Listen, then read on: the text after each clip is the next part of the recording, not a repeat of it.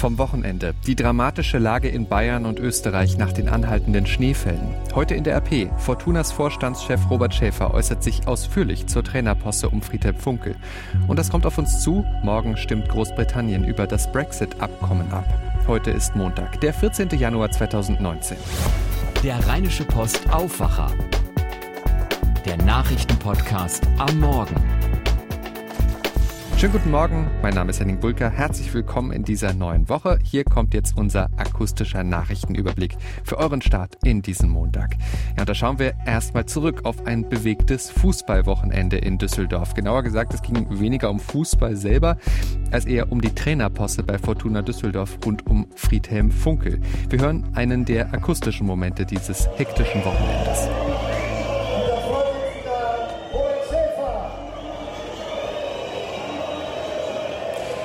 Der Fortuna-Vorstandsvorsitzende Robert Schäfer, ausgebuht von den Fans seines eigenen Vereins bei der Fortuna Karnevalsparty am Samstagabend. Er versucht es wegzulächeln.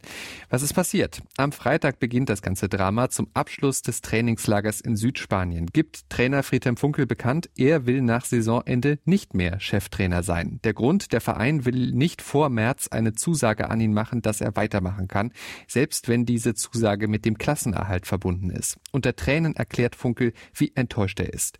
Kalt erwischt von all dem offenbar Vorstandschef Robert Schäfer. Die Nachricht vom Aus von Funkel verbreitet sich wie ein Lauffeuer unter den Fans. Die sind mächtig sauer, stärken Funkel den Rücken, feuern gegen die Vereinsführung.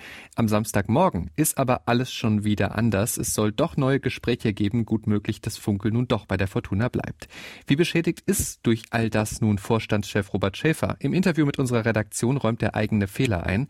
Das Problem in der Rückschau war, dass ein Verein grundsätzlich selbst entscheidet, wann er Vertragsgespräche mit Trainern und Spielern führt. Der Fehler war, dass wir von diesem diesem Vorgehen für Friedhelm Funkel nicht abgewichen sind. Wir hätten eine Ausnahme machen müssen. Es lag nie an einem fehlenden Vertrauen zu Friedhelm Funkel, das hat er aber leider anders verstanden, sagt Schäfer. Persönliche Konsequenzen will er aber nicht ziehen. Das ganze Interview mit ihm lest ihr heute bei uns.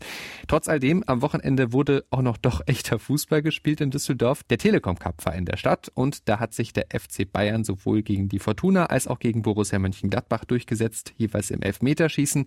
Mit 4 zu 2 konnten sich am Ende die Bayern den Sieg sichern. Damit schauen wir in den Süden, in Richtung Alpen. Seit Tagen dauert das Schneechaos dort schon an und es ist noch nicht vorbei. Weiter fällt Schnee. Im Allgäu sperrten die Behörden die Zufahrt zur Gemeinde Balderschwang wegen Lawinengefahr. Tragischer Höhepunkt des Wochenendes. Drei Skifahrer aus Schwaben sterben in Österreich bei einem Lawinenabgang. Ein weiterer Mann wird noch vermisst. Die vier waren auf einer gesperrten Skiroute unterwegs gewesen. Inga Stracke berichtet aus Oberstdorf für die Deutsche Presseagentur. Entlang der Alpen zwischen Bodensee und Steiermark, da hat sich die Lage über das Wochenende zugespitzt. In mehreren bayerischen Landkreisen gilt weiter der Katastrophenfall. Wie ist denn die aktuelle Lage? Nach tagelangen Schneefällen kam gestern Nachmittag starker Regen. Durch das Tauwetter wurde der meterhohe Schnee auf den Dächern extrem schwer. Neben Bergwacht und Bundeswehr müssen auch die Feuerwehren immer wieder zu Noteinsätzen ausrücken, um Dächer vor dem Einsturz zu retten. Seit Tagen schaufeln tausende Helfer pausenlos. Nach den Besuchen des bayerischen Ministerpräsidenten Söder und Verteidigungsministerin von der Leyen macht sich heute Innenminister Seehofer ein Bild vor Ort. Das Landratsamt Oberallgäu warnt, Autofahrten sind zu vermeiden, wenn sie nicht unbedingt notwendig sind. Immer mehr Straßen müssen gesperrt werden. Zehntausende Menschen sind abgeschnitten. Wo ist es denn am schlimmsten? Ja, allein im Salzburger Land sind jetzt 17.000 Menschen von der Außenwelt abgeschnitten. Auch in Tirol ist zu beliebten Skiorten wie Ischgl, Sölden, Lech und Zürs kein Durchkommen mehr. Ebenso wie zum Oberallgäuer Ort Balderschwang bei uns hier über dem Berg. Dort hat eine Lawine die Zufahrtsstraßen verschüttet. Stellenweise herrscht jetzt auch höchste Lawinenwarnstufe 5. Öffentliche Gebäude wie Kindergärten und Turnhallen werden an vielen Orten geräumt als Unterkünfte für mehr Einsatzkräfte oder aber falls Evakuierungen notwendig sind. Ja, und vor Skitouren und Fahren abseits der Piste wird eindringlichst gewarnt. In vielen Landkreisen fällt der Unterricht heute und morgen aus. Wenn man die Wettervorhersage verfolgt, dann ist erstmal auch keine Entwarnung in Sicht. Wie geht's denn weiter? Ja, es wird wieder kälter. Die Schneefallgrenze sinkt. Heute und morgen sollen weitere starke Schneefälle kommen, die bis zu eineinhalb Meter Neuschnee bringen. Spanien. Dazu sorgt der Sturm für starke Verwehungen, die dann wieder für Lawinen sorgen könnten. Inzwischen ist auch die Luftwaffe zur Lawinenbeobachtung im Einsatz. Die Bergwacht kann zwar bei dem starken Schneefall keine Sprengladungen vom Hubschrauber abwerfen, hat aber stellenweise andere Möglichkeiten. Albrecht Rothmeier von der Lawinenkommission Bergwacht Oberstdorf. In einem Nebelhorn arbeiten wir mit Gasexanlage. Die sind fest installiert. Die funktioniert mit Gas-Sauerstoffgemisch. Die wird aus dem Computer aus gezündet. Tausende Helfer sind im Einsatz, hunderte weitere in Bereitschaft. Der Bericht von Inga Stracke. Dankeschön. Ja, was war sonst so los am Wochenende? Es gab eine bislang beispiellose Großrazzia der Polizei im Ruhrgebiet am Samstagabend. Die Beamten sind gegen kriminelle arabische Großfamilien vorgegangen. Es gab fast zeitgleich Durchsuchungen in Bochum, Duisburg, Essen, Recklinghausen, Dortmund und Gelsenkirchen in Shisha-Bars, Spielhallen, Cafés und Wettbuden. 14 Menschen wurden festgenommen und mehr als 100 Strafanzeigen erstattet. Beteiligt waren rund 1300 Polizisten. Mehr über die Hintergründe der Razzia lest ihr heute auf der Seite 3 in der Rheinischen Post. Außerdem gab es am Wochenende einiges an Problemen bei der Nordwestbahn. Viele Züge sind ausgefallen, denn es gibt einen hohen Krankenstand bei den Lokführern. Auch heute gibt es Probleme. Der RE10 zwischen Kleve und Düsseldorf verkehrt nur stündlich und auf der Linie RB31 zwischen Xanten und Duisburg gibt es nur Schienenersatzverkehr und den auch nur bis zum Mittag. Schaut am besten online nach eurer Verbindung, wenn ihr eigentlich mit der Nordwestbahn fahren wolltet. Damit schauen wir jetzt auf das, was heute wichtig wird. Die CDU-Spitze setzt heute ihre Klausur in Potsdam fort, um das Wahljahr 2019 weiter vorzubereiten. Es ist die erste Klausur mit Annegret Kramp-Karrenbauer an der Parteispitze. Heute werden die Prioritäten für verschiedene Themenfelder festgelegt. Unter anderem geht es wohl um Migrationspolitik, den Zustand Europas und die Zukunft der Rente. Der Streit um die Reform der Grundsteuer geht heute in eine neue Runde. Die Politik muss die völlig veraltete Berechnungsmethode wegen eines Urteils des Bundesverfassungsgerichts überarbeiten. Das könnte Folgen für viele Städte haben. Die nehmen jährlich rund 14 Milliarden Euro mit der Grundsteuer ein. Noch gibt es aber großen Streit darum, wie die Reform aussehen soll. Heute treffen sich nun Bund und Länder zu Spitzenberatungen. Die AfD will heute in Sachsen ihre Europawahlversammlung abschließen. Es werden weitere Kandidaten für die Europaliste gewählt. Am Wochenende hatte die Partei offen mit der Forderung nach einem Dexit gedroht, also einem Ausstieg Deutschlands aus der EU, für den Fall, dass keine Reformen kommen in der EU. Außerdem will die AfD das EU-Parlament abschaffen und zur D-Mark zurückkehren. Damit zu etwas leichteren Themen. Zwei Großevents beginnen nämlich heute. In Berlin startet die Fashion Week. Designer zeigen dort ihre Ideen für nächsten Herbst und Winter. Und in Köln beginnt die internationale Möbelmesse IMM. 150.000 Besucher werden erwartet. Ab Freitag dürfen dann auch alle rein, nicht nur Fachbesucher. Es geht um neue Trends wie vegane Möbel, aber auch die Trendfarbe Orange. Heute Abend steht dann wieder ein Spiel für Deutschlands Handballer bei der Heim-WM an und es wird ernst. Um 18 Uhr muss das Team gegen Russland ran und schon 24 Stunden später dann gegen Frankreich. Zwei richtungsweisende Spiele.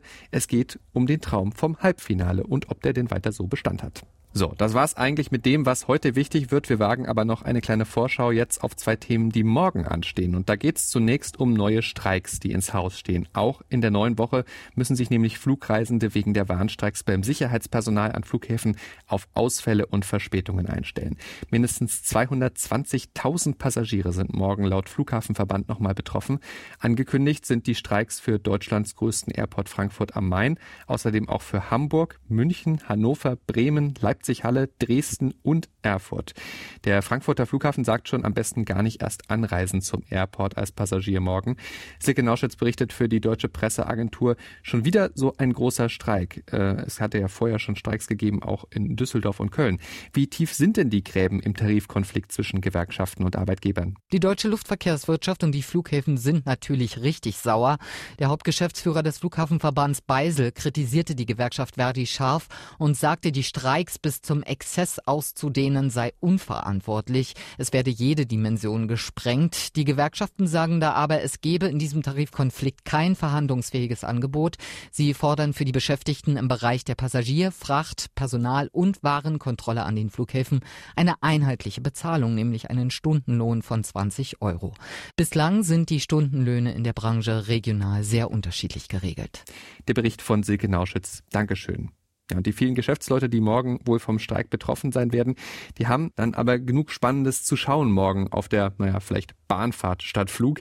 Denn in London wird es dann morgen ernst. Ganz Europa schaut nach Großbritannien. Das britische Parlament entscheidet über das Brexit-Abkommen. Die britische Wirtschaft ist mehr als nervös. Die EU-Kommission hatte bis zuletzt Änderungen an dem Vertrag abgelehnt. Und in einem emotionalen Brief haben jetzt mehr als 100 Abgeordnete des EU-Parlaments die Briten gebeten, doch in der EU zu bleiben. Also da geht es ziemlich emotional zu. Matthias Beermann ist Chefkorrespondent bei der Rheinischen Post, hat das ganze Thema Brexit und die Debatte darum im Blick. Und meine Kollegin Laura Harlos hat mit ihm auf die Entscheidung morgen vorausgeblickt. Ja, morgen stimmt das britische Unterhaus ab und bis zuletzt sah es so aus, als seien die Chancen für eine Mehrheit sehr gering. Kann Theresa May denn noch gewinnen? Das kann niemand ausschließen. Es ist aber nicht sehr wahrscheinlich. Äh, es ist durchaus möglich, dass sie, und das muss sie auch, sie muss innerhalb von drei Tagen mit einem erneuten Vorschlag ins Parlament kommen. Wenn dieser Vorschlag abgelehnt wird, was im Augenblick sehr wahrscheinlich ist, ähm, dann muss sie innerhalb von drei Tagen zurückkommen und es ist durchaus denkbar, dass sie genau denselben Vorschlag nochmal auf den Tisch legt. Was passiert denn, wenn das Parlament, sprich das Unterhaus, das Brexit-Abkommen ablehnt? Dann passiert zunächst einmal nichts. Das politische Ringen darum wird weitergehen, was nun passieren könnte. Es gibt relativ viele Möglichkeiten, was passieren kann. Ähm, es ist denkbar, dass die britische Regierung, das hat der Europäische Gerichtshof kurz vor Weihnachten ähm, verkündet, einfach den Stöpsel zieht und sagt, wir ziehen unser Austrittsgesuch nach Artikel 50 zurück und gehen nochmal zurück auf Null und machen vielleicht in ein paar Monaten nochmal. Man könnte sich, glaube ich, auch mit der EU einigen auf eine gewisse Fristverlängerung von wenigen Monaten, aber mehr nicht. Da müssten aber auch alle anderen EU-Länder, die 27, zustimmen. Das heißt, am Ende ist die Wahrscheinlichkeit aus heutiger Perspektive, dass das, was da morgen beginnt mit der Abstimmung, am 29. März in einen ungeregelten Brexit ohne jedes Abkommen endet, nochmal größer geworden. Ein Austritt ohne Abkommen, was bedeutet das? Ein Austritt ohne Abkommen bedeutet, dass ähm, die in 45 Jahren gewachsenen Beziehungen zwischen äh, Großbritannien und dem Rest der EU auf Null zurückfallen. Ähm, nicht in allen Bereichen komplett, da gibt es Auffanglösungen, aber in den wesentlichen Bereichen Wirtschaft und so weiter. Das heißt, ähm, von über Nacht, also ab Mitternacht, 0 Uhr, erste Sekunde, würden die Regeln der Welthandelsorganisation ähm, WTO gelten. Es gibt dann feste Zollsätze, feste Besteuerungssätze. Das heißt, Großbritannien wäre uns wirtschafts- äh, und zolltechnisch gesehen plötzlich so nah wie Nigeria. Und vor allem auch das, was ja im Augenblick der große politische Knackpunkt ist, es gäbe über Nacht wieder eine harte Grenze in Irland. Welche Auswirkungen hätte das denn auf Deutschland und speziell auch auf NRW? Deutschland und Großbritannien sind wirtschaftlich recht stark verbunden. Ähm, wer weiß, wie heute Industrie funktioniert und wie häufig Teile teilweise den Ärmelkanal überqueren, bis sie dann am Ende beispielsweise ein fertiges Auto ergeben. Die Kurbelwelle des Mini überquert den Ärmelkanal 16 Mal äh, zwischen dem Kontinent und der Insel. Dann kann man sich ausmalen, was das bedeutet. Viele Produktionen sind, werden unwirtschaftlich über Nacht. Die werden dann irgendwann nicht mehr weiter fortgeführt werden können. Warenströme werden stocken. Es wird viel Vertrauen verloren gehen. Investitionen werden nicht mehr getätigt werden. Und speziell auf Nordrhein-Westfalen. Äh, die Grünen-Fraktion im Europaparlament hat letztes Jahr im Sommer eine, eine Studie äh, in Auftrag gegeben. Und diese Studie, speziell für NRW, und diese Studie kommt zum Ergebnis, dass beispielsweise für den Köln-Bonner Düsseldorfer Raum, also das zentrale Rheinland, immerhin 12 bis 16 Prozent der hiesigen Wertschöpfung potenziell vom Brexit betroffen sind. Das heißt, das wird nicht alles wegbrechen, aber so viel der, der hiesigen heimischen rheinischen Wirtschaft hängt direkt oder indirekt mit Großbritannien zusammen. Man kann sich also schon vorstellen, dass wir das hier merken werden. Da merkt man mal, auch wir in NRW sind vom Brexit betroffen. Wir warten gespannt auf die Entscheidung von morgen. Vielen Dank fürs Gespräch. Gerne. Schauen wir noch aufs Wetter für NRW und da startet die Woche mit milden Temperaturen für die Jahreszeit um die 7 Grad und eine Mischung aus Sonne und Wolken und immer wieder auch Regen. Morgen dann nochmal deutlich nasser, am Mittwoch dann wieder etwas weniger Regen, aber weiter ähnliche Temperaturen. Das war der Rheinische Postaufwacher vom 14. Januar 2019. Mein Name ist Henning Bulka. Habt jetzt einen guten und erfolgreichen Montag und einen guten Wochenstart. Ciao, ciao. Mehr bei uns im Netz www.rp-online.de